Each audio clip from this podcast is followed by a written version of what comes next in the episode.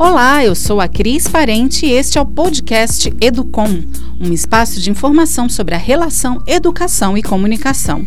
Aqui a gente conversa sobre comportamento digital, educomunicação, jornalismo e educação midiática. Este é o nosso segundo episódio e, para começar, vamos a algumas informações animadoras. No primeiro episódio do nosso podcast, nós falamos do lançamento do Estadão na escola. Neste segundo episódio, temos a alegria de anunciar o relançamento do programa Público na Escola do Jornal Português Público após 30 anos de sua primeira edição. O programa promovia visita às redações do jornal no Porto e em Lisboa, compartilhava material pedagógico com escolas e fazia um grande concurso de jornais escolares em Portugal, entre outras ações.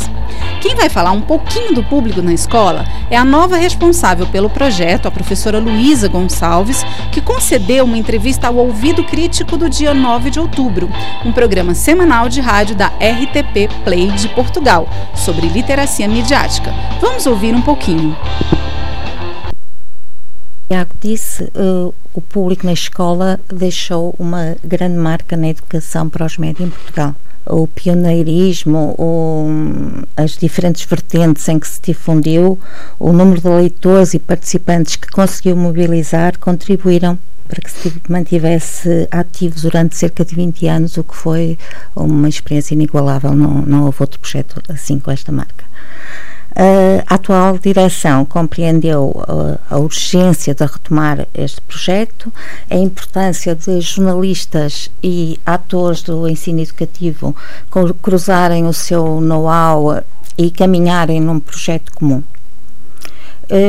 se já não existiam dúvidas sobre a inevitabilidade da educação para os média, nos dias de hoje as questões que a revolução tecnológica trouxe a disseminação das fake news, a desinformação, a manipulação, os fenómenos que acompanharam a eleição, por exemplo, de Trump, de Bolsonaro, a crise global da imprensa. Eh, trouxeram novas inquietações e recomendações e diretivas políticas, tanto nacionais como a nível europeu, eh, que conduziram à urgência de implementação de novas estratégias mais articuladas, continuadas e consistentes. Hum.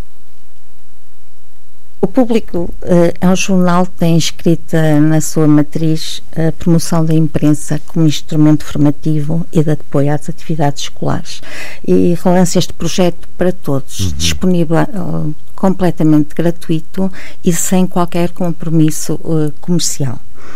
Se a pergunta é se isto é uma estratégia para conquistar leitores de jornais, para ter indivíduos uhum. informados, críticos. Novos e, públicos, sim. Exatamente, uhum. aí nós assumimos claramente uh, que sim. Uhum. São objetivos que só se conseguem num trabalho sistemático claro, e articulado, uhum. exatamente, a longo prazo, essencial para assegurar sociedades democráticas. Desde que o Olha, o público na escola uh, tem várias linhas de ação, mas vou tentar definir aqui os pontos uh, principais de intervenção. Uh, antes de mais, relançar o concurso dos jornais escolares para todos os níveis de ensino obrigatório. Uhum. depois levar a atualidade para a sala de aula a partir de conteúdos do jornal público pretendemos também dar visibilidade àquilo que se vai fazer nas escolas, muitas vezes coisas incríveis, mas que os canais de comunicação não divulgam, não passam cá para fora. Queremos dar apoio a essa parte da comunicação das escolas. Outra linha importantíssima para nós é dar visibilidade, dar voz aos alunos, sem filtros, aquilo que eles pensam, as opiniões deles uh, sobre as grandes questões da atualidade e outras com desafios que vamos propor. Uh, precisa, uh, vamos também desafiar os alunos a construir hum, produtos mediáticos, portanto, aquela uhum. linha de aprender fazendo uhum. uh, gera aprendizagens mais significativas. vamos também apoiar professores, pais e alunos também, vamos disponibilizar sugestões e meios para poderem aprofundar e operacionalizar estas questões ligadas com a educação para os média, No fundo, queremos que, que seja, que o público na escola vá aglutinar, seja um agregador do que se vai fazendo do que vai ser da investigação, de outros projetos que estão a decorrer muito interessantes e, portanto, que sejam um agregador disso.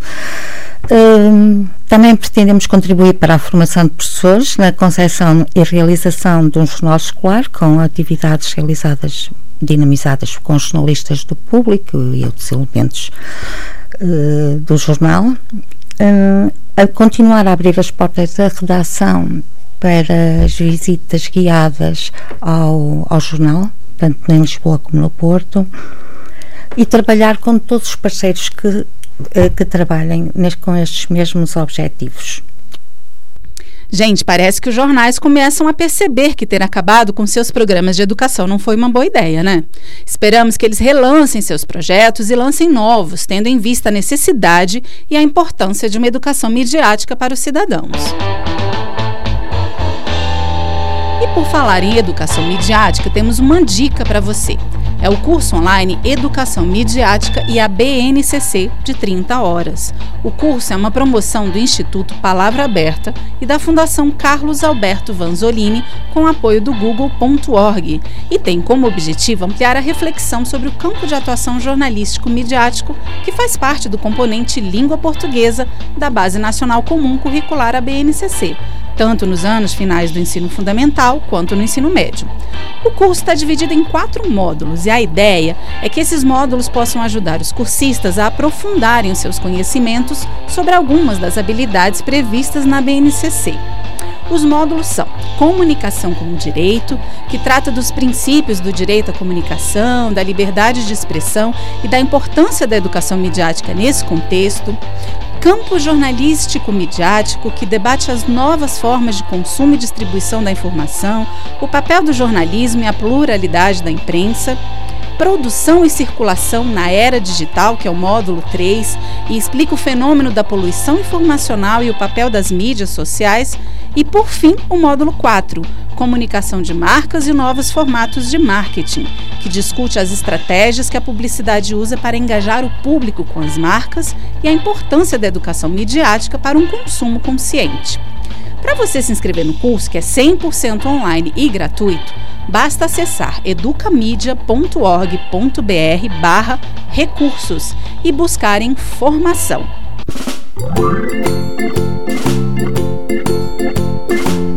Seguimos nosso programa com o quadro Dicionário. Será que a gente conhece bem as palavras que usa? Hoje a gente escolheu a palavra leitura. Leitura vem do latim legere, que tem a mesma raiz de collegere ou colher. O que, que isso quer dizer então? Ora, a leitura seria então o seguinte: quando a gente olha para o mundo e colhe sinais para reinterpretar, ressignificar esse mundo e dizê-lo. Bonito, né, gente?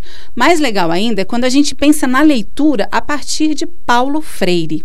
O patrono da educação brasileira dizia no livro A Importância do Ato de Ler o seguinte: ler não se esgota na decodificação pura da palavra escrita ou da linguagem escrita, mas se antecipa e se alonga na inteligência do mundo.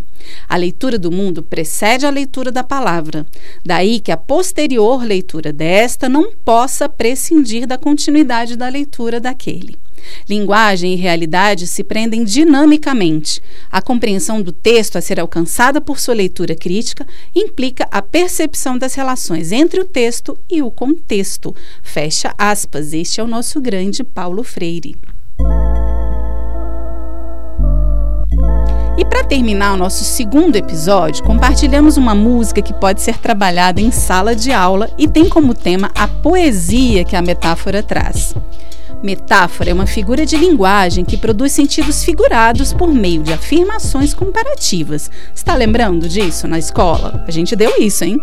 Outra definição de dicionário é a designação de um objeto ou qualidade mediante uma palavra que designa outro objeto ou qualidade que tem com o primeiro uma relação de semelhança. Se olharmos a letra da música Metáfora do Gilberto Gil, a gente vai ver a presença da poesia, quando o compositor cita palavras que ganham novos contornos e significados para além daquele concreto e óbvio.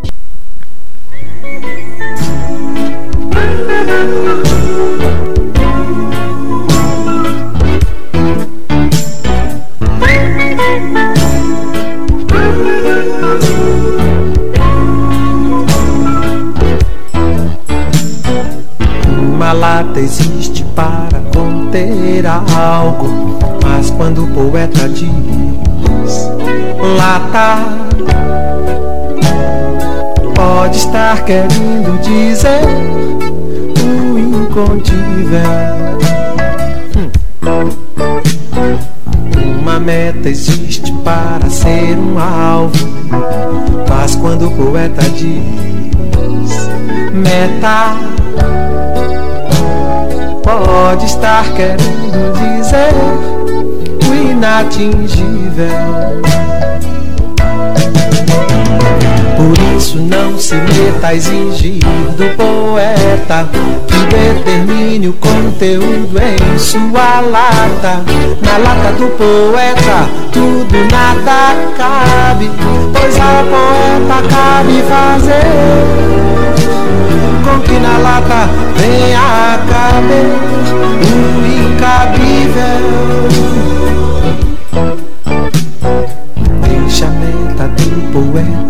Não discuta. Deixa sua meta fora da disputa. Meta dentro e fora, lata absoluta. Deixa simplesmente meta fora.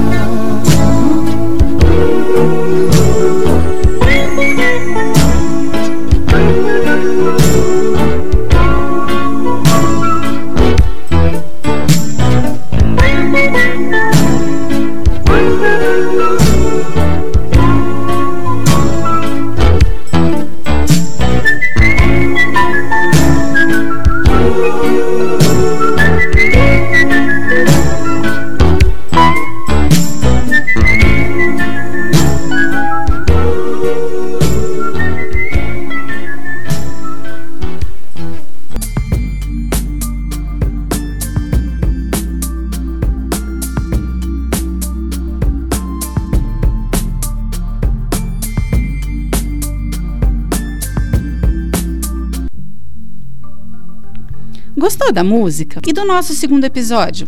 Quer saber mais sobre Educom? Acesse o mediaeducação.com. Nós também estamos no Insta como Cris Parente 1 e no Twitter como Cris Underline Parente. Se liga nas nossas redes, entre em contato e manda sugestões para o nosso podcast. Até o próximo programa.